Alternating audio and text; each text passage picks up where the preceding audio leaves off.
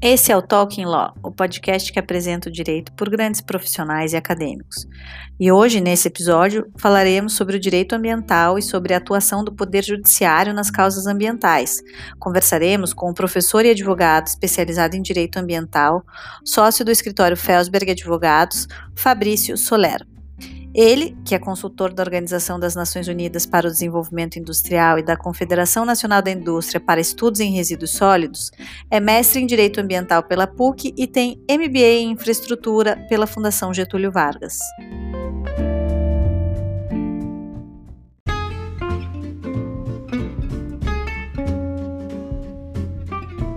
Bom, Fabrício, é um prazer ter você aqui no Talking Law para conversar sobre esse tema super quente, que são justamente as questões ambientais que estão pipocando por aí é, no Brasil e no mundo, né? E, e, quando a gente fala das questões ambientais, a gente tem visto nos jornais muitas notícias a respeito de queimadas no Brasil, a respeito das repercussões é, dessas queimadas e das medidas regulatórias que estão sendo implementadas ou que estão sendo revistas pelo governo.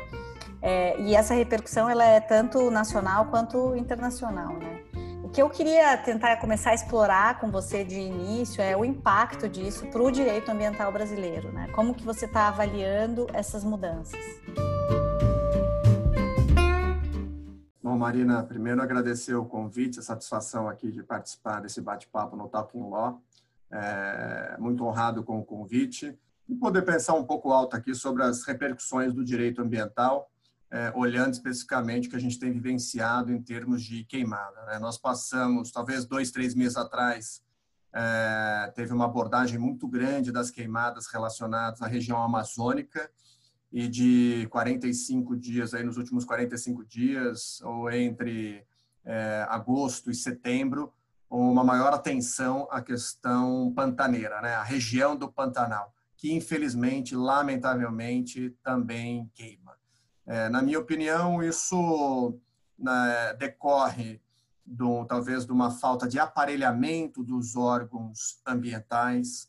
É, isso significa mais concurso público, mais efetivo, mais colaboradores, mais estrutura, é, tecnologia de monitoramento, e aí infraestrutura, leia-se veículos para combate é, de incêndio, e, e uma maior eficácia no controle e na fiscalização. Então, isso tudo certamente ajuda o combate ao desmatamento. Lembrando que nós estamos falando do desmatamento, desmatamento ilegal, tem o desmatamento acidental, né? o desmatamento ilegal, especialmente o provocado, que é o que se discute se porventura esses desmatamentos mais recentes não estariam associados com a abertura de novas áreas é, de pastagem ou para outras atividades diferentes da manutenção da vegetação. Então, neste ponto, é, coloca em xeque mesmo a proteção das áreas verdes no Brasil, é, tanto das unidades de conservação, os parques, as reservas ecológicas e mesmo a vegetação que é protegida nas áreas privadas, nas propriedades privadas. E acredito que o direito ambiental tem ferramenta para enfrentar esse, esse problema, que é grave, né? A gente está vendo aí a Amazônia e a região do Pantanal é, com altos índices de queimada. É, o direito ambiental tem ferramental para isso, mas sem dúvida alguma pressupõe um maior investimento, não só de ordem federal, mas também nos estados e municípios. Então, a agenda ambiental, seja ela no âmbito local, estadual ou federal, tem de ser priorizado. E isso vem em linha com a observação que você fez com os critérios de meio ambiente, aspectos sociais e de governança, né? o popular ESG, né? Environmental, Social and Governance, que são critérios que permearão os investimentos no Brasil. É, não só no Brasil, mas no mundo. No Brasil, em particular, em razão da nossa, da nosso patrimônio ambiental, né? das áreas verdes, da biodiversidade que nós dispomos, da fauna, da flora, dos recursos minerais, de tudo que nós temos aqui no país. Então, acho que esse é um ponto importante hoje para fins de investimentos, e isso, naturalmente, tanto quando se olha o investimento local, quando o estrangeiro olha para o Brasil, é, é essa avaliação criteriosa, observando aspectos ambientais, sociais e de governança, pode, de alguma forma, impactar, ou seja, deixar né, de recebermos, enquanto país, mais investimentos, em razão de talvez uma política ambiental que demande um maior enforcement, uma maior, uma, talvez um reforço na atuação, se assim a gente pode é, dizer. Mas eu acredito que é, o governo, diante do, do, da recente iniciativa de criar o Conselho da Amazônia, é, envolver a vice-presidência na condução do assunto, junto com o Ministério do Meio Ambiente, Ministério da Economia e outros ministérios. É, agora, o que a gente espera é exatamente a, a, demonstração de que as medidas estão sendo adotadas, porque ultimamente, desde o ano passado, a gente tem sofrido aí um ataque é, deliberado, né, pelo, em alguns questionando um, um eventual desmanche na área ambiental, um eventual afrouxamento das regras, e acredito agora com esse trabalho conjunto no âmbito federal e que os municípios e estados também internalizem a política ambiental tal qual uma prioridade, a gente possa reverter esse quadro e diminuir o impacto, lembrando que o problema das queimadas não é apenas Tupiniquim, né? Como nós, como é possível observar, no mundo tem várias, vários lugares aí queimando assim absurdamente. É, os Estados Unidos, um problema gravíssimo de queimada. É, nós temos o nosso aqui e eu acho que nós temos é de fato nos organizar e fazer um combate aí com todas as forças. Aí leia-se órgãos ambientais, IBAMA, Instituto Chico Mendes, Mendes, órgãos ambientais estaduais, órgãos ambientais municipais, Força Nacional, Corpo de Bombeiros, Polícia Estadual Ambiental, quer dizer, formar um aparato de proteção e de mitigação desses efeitos, que infelizmente a queimada traz muito impacto negativo e danos, né, em razão do tempo que demorará para a retomada daquele ambiente tal qual estava previamente as queimadas. Mas sou um otimista. Espero que, assim, ferramenta, como eu comentei, o direito ambiental está aí para isso, ferramental temos, o que precisamos é, de fato, priorizar o tema, é, até porque é isso que fará com que nos tornemos cada vez mais atrativos para receber os investimentos é, no país.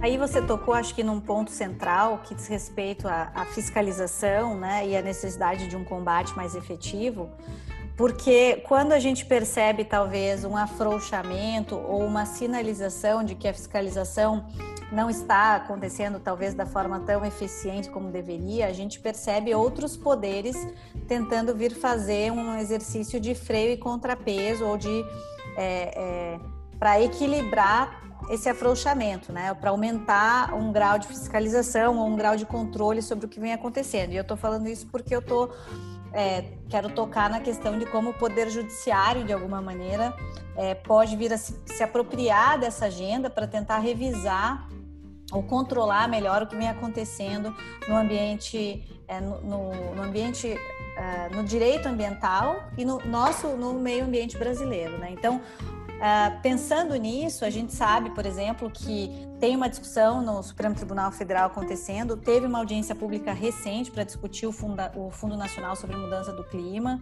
é, sobre a alocação dos recursos, sobre como as políticas públicas estão sendo conduzidas em matéria ambiental no Brasil. E acho que esse é um exemplo de como o Poder Judiciário pode é, influenciar essa agenda. Então, eu queria ouvir um pouquinho de você, é, como é que está acontecendo essa, essa revisão do Poder Judiciário na agenda ambiental, é, essa ação em particular, que está em discussão no Supremo, é, o que o está em jogo nela e como que ela pode impactar um pouco do que a gente está discutindo aqui em termos de agenda ambiental. Não, primeiro compartilhar, é, eu acompanhei a audiência pública do começo ao fim. Uma aula, uma aula de cidadania, uma aula de democracia, uma aula de direito ambiental, uma aula de divergências de opinião, de ideologias. É, então, assim, é, nessa audiência pública que tratou, como você muito bem colocou, fundamentalmente da, da questão do Fundo Clima, né, que prevê investimentos para o combate das mudanças climáticas, mitigação dos efeitos dos gases de efeito estufa, é, em que o Brasil, de certa forma, contingenciou temporariamente os recursos do, do Fundo Clima, a audiência, audi a audiência que foi feita em dois dias, quatro períodos, duas manhãs e duas tardes, é, ouviu representantes do governo federal, então, o Ministério do Meio Ambiente, Ministério da Ciência e Tecnologia, uh, Ministério, uh, Casa Civil, Segurança Presidencial, vários departamentos do, do governo federal. O ministro Fux ouviu a academia, então, inúmeras instituições de pesquisa, ensino, tratando da matéria, expondo é, o seu ponto de vista sobre os dados, sobre os monitoramentos, os desafios do controle, da fiscalização, é, entidades representativas de movimentos ambientalistas, ONGs, sociedade civil, ouviu comunidades indígenas. Então, assim, eu, é, advogados especializados na matéria. É, foi, sinceramente, Marina, uma aula. Eu, particularmente, gostei bastante né, das discussões é, sobre o, o, tema e os, os, vários pontos de vistas que foram lá expostos. Como você bem colocou, de fato acaba surgindo, né, acaba aí atuando nessa disciplina outros agentes para além do poder executivo. É, nós temos o judiciário, inúmeras é, questões ambientais acabam aí desaguando no poder judiciário por meio de ações civis públicas ambientais, e nesses casos em especial no STF, para discutir a inconstitucionalidade de uma ou outra medida relacionada à proteção ambiental, e aí tem o seu valor. Eu acho que tanto aqueles que, que propõem a ação judicial num ponto de vista, defendendo um entendimento, como o próprio Poder Judiciário, ao realizar essa audiência pública, e mais do que isso, a publicidade que a ela se deu. Eu acho que foi de conhecimento, a sociedade se apropriou veja, a corte máxima do país discutindo mudança do clima. Né? Qual que é o efeito da mudança do clima? Qual que é a política climática que o Brasil adota? Qual que é o efeito disso na sociedade? Quais são os efeitos práticos? A gente já consegue sentir ou não? Quais são os sistemas de controle para isso? Então, particularmente, fico muito entusiasmado quando o, o, o STF né, que foi marcado já dois, foram dois meses atrás para essa audiência de setembro, é, convocou a audiência e contextualizando dessa forma. Vamos entender com dados reais, respeitadas as ideologias, respeitadas as convicções, nós precisamos analisar fatos e dados. E isso, de certa forma, foram demonstradas nessa audiência a exaustão, é, tanto de quem defende e o ponto de vista, especialmente do governo nesse caso, era que o Fundo Clima não, não teve a sua é, é, a viabilização ou a sua operacionalização porque se aguardava um novo marco legal do saneamento e porque uma das dos vieses principais de investimento do marco regulatório ou do Fundo Clima exatamente para combater as mudanças climáticas da disposição ambientalmente inadequada dos resíduos e rejeitos, no caso lixões. Né? O país tem mais de 3 mil municípios que ainda se valem de lixões, de um total de 5.570. Então, é muita coisa. Então, em razão desse cenário, o ministro sustentou que, veja, nós estávamos, o governo estava aguardando o marco regulatório, é, tão logo foi aprovado, que é, o marco regulatório é de julho, é, foi criada a governança do, do Fundo Clima, e, de fato, se efetivou agora, inclusive com o apoio do BNDES, que também participou da audiência pública, se efetivou a governança do fundo para a retomada dos investimentos e dos valores a serem aportados, tanto valores a fundo perdido, como valores que são a título de empréstimo. Né? Então, e, por outro lado, as entidades da sociedade civil, as organizações da sociedade civil, demonstrando os índices alarmantes de queimadas, de proteção ambiental, da carência de demanda, né, de, de, de ações efetivas, a necessidade de reforçar as estruturas de controle.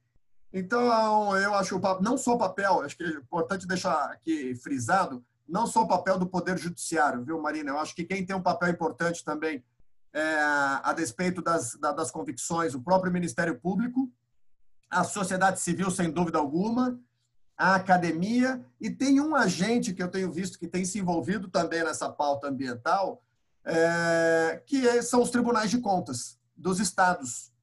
É, e tem o Tribunal de Contas da União também. Os tribunais de contas têm olhado com muita atenção para as políticas ambientais cada vez mais clara a correlação entre investimentos em melhoria de infraestruturas de saúde pública né, e o efeito na saúde. É, de que forma, então, fomentar ou orientar que os recursos sejam devidamente aportados, aplicados pelos gestores, respeitando a lei, né, naturalmente, de responsabilidade fiscal. E isso os tribunais de contas têm demonstrado um trabalho bem interessante e que eu, particularmente, tenho acompanhado de perto em algumas frentes e tem muito me chamado a atenção. Eu acho que esse é um ponto que às vezes passa despercebido, né, por ser um, um órgão de controle do gestor é, público, mas que tem feito um bom trabalho é, no processo, é lógico. Veja, nós estamos num processo de construção, de amadurecimento. Eu acho que o Ministério Público já tem uma organização bem madura para essa matéria, desde o ajuizamento das ações civis públicas, desde a década de 80, né, com a própria Lei de Ação Civil Pública, com o próprio marco constitucional, é, com a lei de ACP, com a ação popular. O judiciário que enfrenta isso também, inclusive com alguns estados com várias especializadas. Por exemplo, São, São Paulo, o Tribunal de Justiça tem uma comissão específica para analisar os casos ambientais. No Mato Grosso tem várias especializada para questões ambientais. E agora o Tribunal de Contas, que vem demonstrando também o seu envolvimento com essa agenda na perspectiva de elevar a régua, na minha opinião, para a gestão pública, olhando investimentos de caráter ambiental e que certamente revertem na melhor qualidade do meio, saúde pública, naturalmente, e o atendimento da sociedade como um todo. Então, fico muito contente com esse envolvimento e vai muito em linha com a sua observação. Né? Como os, os tribunais, como o judiciário e os demais stakeholders tem participado né, na discussão das políticas públicas de forma não a se fazer ou ocupar o papel do Estado, né, do poder executivo responsável pela política pública, mas contribuir para reflexão ou para o melhor aclaramento do caminho a ser adotado e, naturalmente, para minimizar e mitigar os efeitos da judicialização, que, infelizmente, já é de conhecimento público, né, ações civis públicas aí que demoram 5, 10, 15, 20 anos e que, infelizmente, por vezes não tem o resultado desejado, é, o que reforça a solução, a autocomposição e o processo negocial no âmbito extrajudicial, ainda que sejam interesses né, é, difusos e coletivos, abrindo-se a oportunidade para a gente olhar com uma, uma visão mais abrangente, né, enquanto advogados, para essa oportunidade pré-litígio. Isso que, felizmente, a gente tem visto com muito bons olhos e que tem acontecido, inclusive, de uma forma bem interessante e bem recepcionada, inclusive, pelos membros de ministérios públicos que têm zelado pela autocomposição. Então, acho que aqui é um panorama do que a gente tem observado aí de melhoria do, do ambiente e da, da contribuição dos agentes públicos para a implementação das políticas públicas ambientais.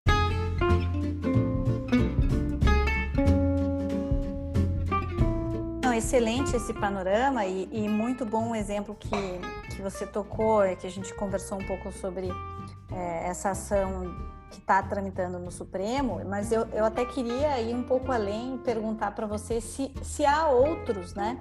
E eu acredito que existam, sim, outros paradigmas ambientais que estejam sob revisão nesse momento, né? Por exemplo, as próprias regulações do CONAMA, do Conselho Nacional de Meio Ambiente, que estão passando por um processo de revisão e, e é mais um exemplo aí de, de impacto para o direito ambiental, né? O que, que eu queria ouvir um pouquinho, como que você está avaliando esse cenário de, de revisão é, das regulações do CONAMA, especificamente, se há outros exemplos de, de revisão regulatória que estão acontecendo agora na área de, de, ambiental, e se isso também vai tocar esses outros stakeholders que, que a gente é, que você bem resumiu, né? Não só o Poder Judiciário, mas todos esses players que de alguma maneira influenciam o direito ambiental, Ministério Público, Tribunal de Contas, etc.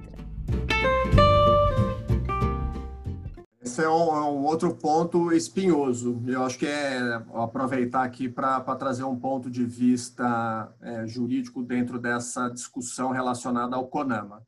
O CONAMA, Conselho Nacional de Meio Ambiente, foi criado é, como um órgão consultivo e deliberativo e que trata de padrões e critérios ambientais. Ocorre que, em meados de 2002, o CONAMA é, acabou dispondo, regulamentando, ou entre aspas, legislando, sem poder para tanto, sobre a área de preservação permanente, que é uma área especialmente protegida prevista no Código Florestal.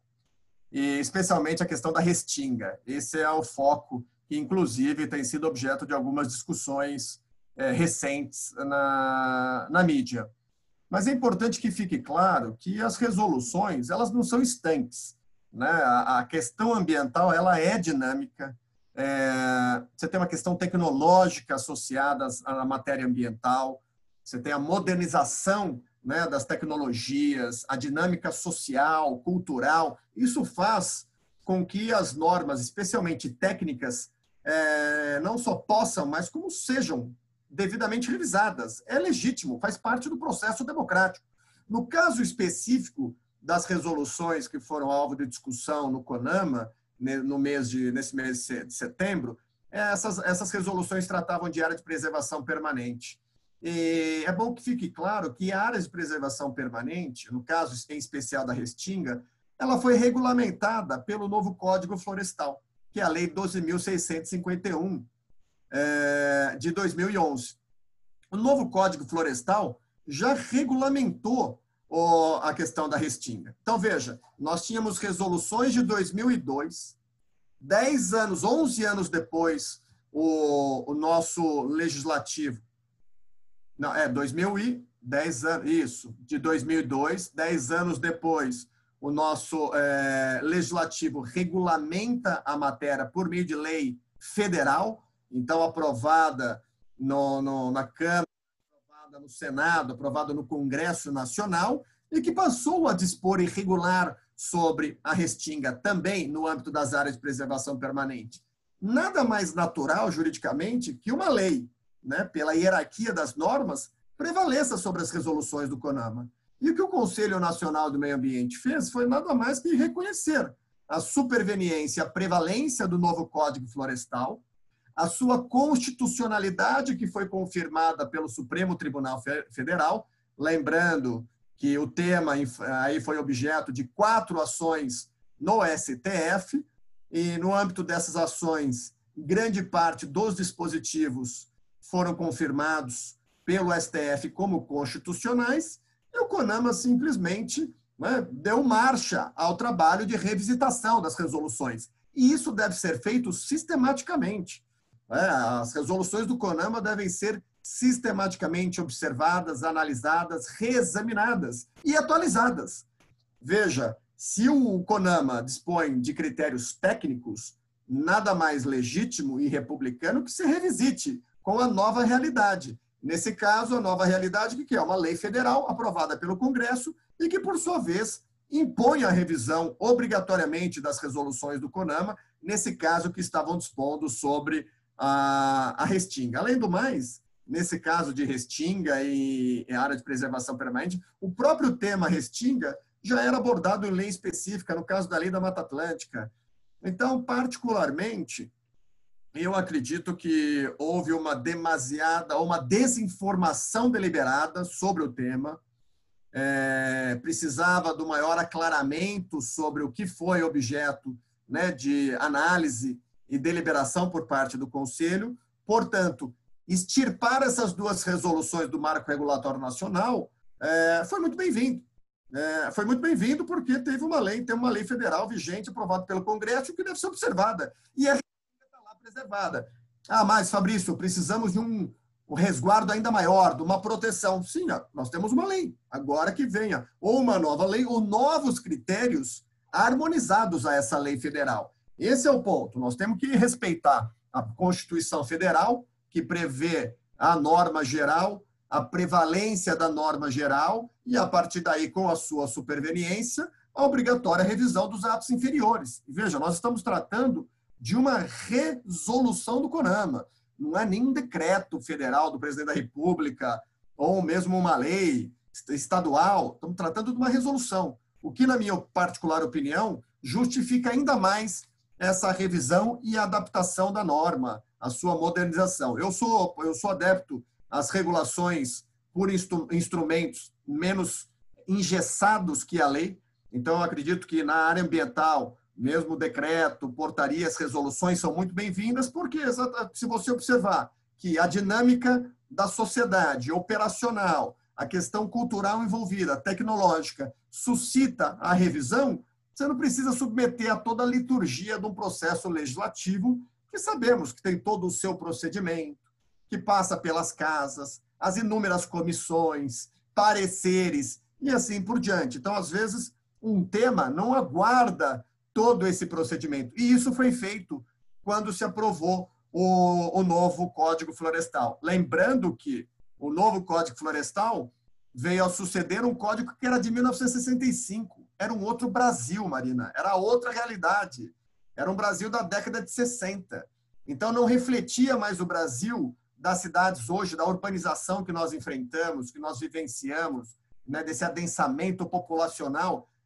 Aquela década de 60 era o Brasil do campo, né, era o Brasil rural, das pessoas que moravam no campo, das pessoas que moravam em propriedades rurais, no interior. Hoje, as cidades estão cada vez mais inchadas, é, cada vez mais a população está na área, na zona urbana, saindo da zona rural, e a nossa legislação tem que fazer frente a isso. Então, eu, particularmente, vejo com bons olhos um processo legítimo, é, devidamente procedimentalizado do CONAMA para analisar e revisar, lembrando, tecnicamente, normas e parâmetros técnicos, como lhe é de atribuição. Então, portanto, é, objetivamente, é, eu acredito que muitas dessas discussões perpassam a desinformação do que foi analisado do que já é regulado e da proteção que se tem às restingas e áreas de preservação permanente no Brasil.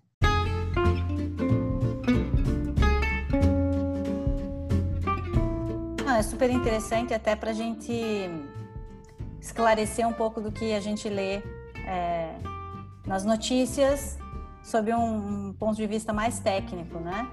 E, e aí é, eu queria fazer uma ponte para tocar num tema nos nossos minutos finais aqui, que é um pouco do que a gente está vendo acontecer lá fora, mas que vai refletir aqui no Brasil, né?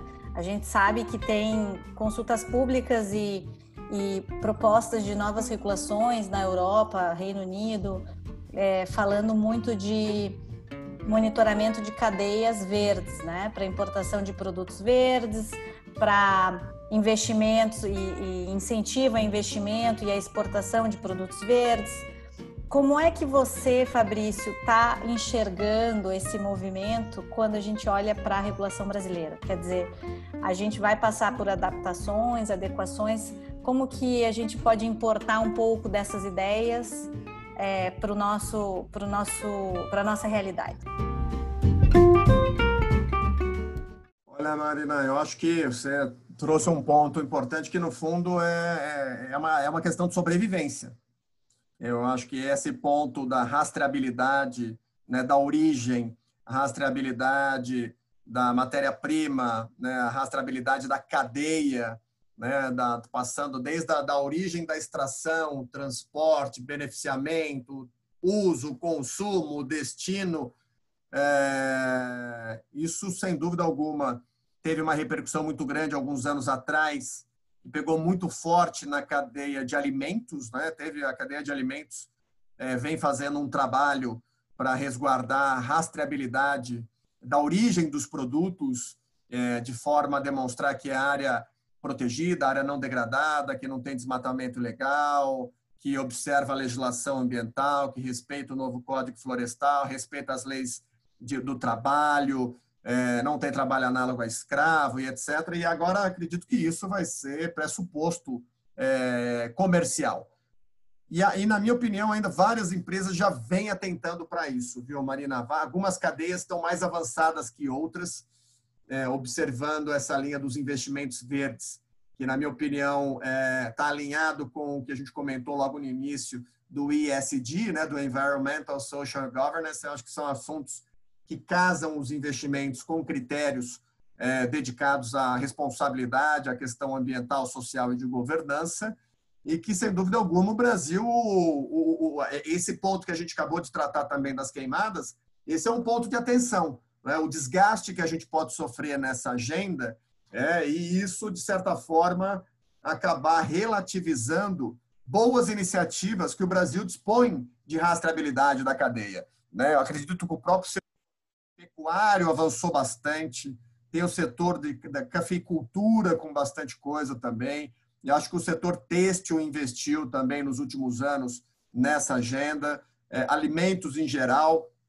Eu vejo uma iniciativa bem bacana da, dos setores, mas ainda talvez não seja, posso estar equivocado, é algo sistêmico, né? Brasil, mas de algumas cadeias, de algumas empresas e de algumas lideranças empresariais. Mas, sem dúvida alguma, é, caminhar nesse sentido para uma conformidade de cadeia, de rastreabilidade da cadeia, vai ser um pressuposto, né? inclusive nessa discussão mais recente da OCDE, né? as mesmas as relações é, Europa, Brasil, Estados Unidos, com China, é, nós vamos ter que internalizar esse ponto. E por isso que talvez seja mais do que nunca importante ter uma visão global né, da, da agenda ambiental.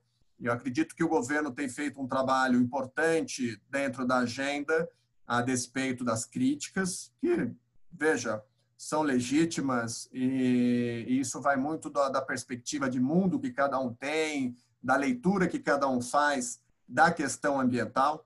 É, inclusive, compartilhando contigo, na época mesmo do Código Florestal, várias discussões sobre o Código Florestal, o pessoal tratando de reserva legal, área de preservação permanente, no âmbito dos seus escritórios nos jardins, sem ao menos botar o pé lá para saber o que, que é uma APP, o que, que é uma reserva legal, a, a limitação que esse bem ambiental impõe ao, à, à, propriedade privada e que isso está em linha com a, com a função social da propriedade. Então, são várias discussões que vêm sendo aperfeiçoadas ao longo do tempo e isso será fundamental para a gente poder mudar de patamar é, em termos econômicos. É, agora, com essa nova abertura, no, essa revisão do marco regulatório do saneamento no Brasil, é, agora em setembro vai ter uma licitação fundamental aí, um marco divisor né, no, setor de água e esgoto, que é a concessão da Casal, que é uma concessionária de, de Alagoas, com o apoio do BNDES para os estudos, inclusive tive a oportunidade de participar na modelagem, é um divisor de águas. Nós estamos falando de levar a melhoria da qualidade ambiental para a população, estamos falando de levar água tratada, né? levar, fazer o afastamento e o tratamento de esgoto, num país em que 100 milhões de habitantes não tem tratamento de esgoto. Né? Um país em que 30% da população não tem água tratada. Então, assim, 30% não, acho que 30 milhões de brasileiros. Então, assim, os números são muito elásticos. A gente está falando em 2020. Então, acredito piamente que os novos investimentos, e aí em linha com o que você coloca, os investimentos verdes estarão lastreados por um melhor mapeamento da cadeia. É, realmente acho que vai ser o tema do é o tema do momento e vai ser o tema para o futuro, né? Acho que tem uma série de adequações acontecendo. Foi super interessante a gente poder fazer esse sobrevoo sobre todos esses temas e integrações, inclusive entre autoridades. Queria te agradecer, Fabrício Soler, por participar do Talking Law. Espero que a gente possa repetir e continuar essa conversa em outras oportunidades. Muito obrigado, Marina. Cumprimento pela iniciativa e espero aí que o pessoal que nos acompanhe fique ligado aí no Talking Law. Obrigado, um abraço. Esse foi mais um episódio de Talking Law, o podcast que apresenta os pensamentos dos experts do direito. Agradecemos a audiência de nossos ouvintes. Acompanhe nossos episódios quinzenais e compartilhe.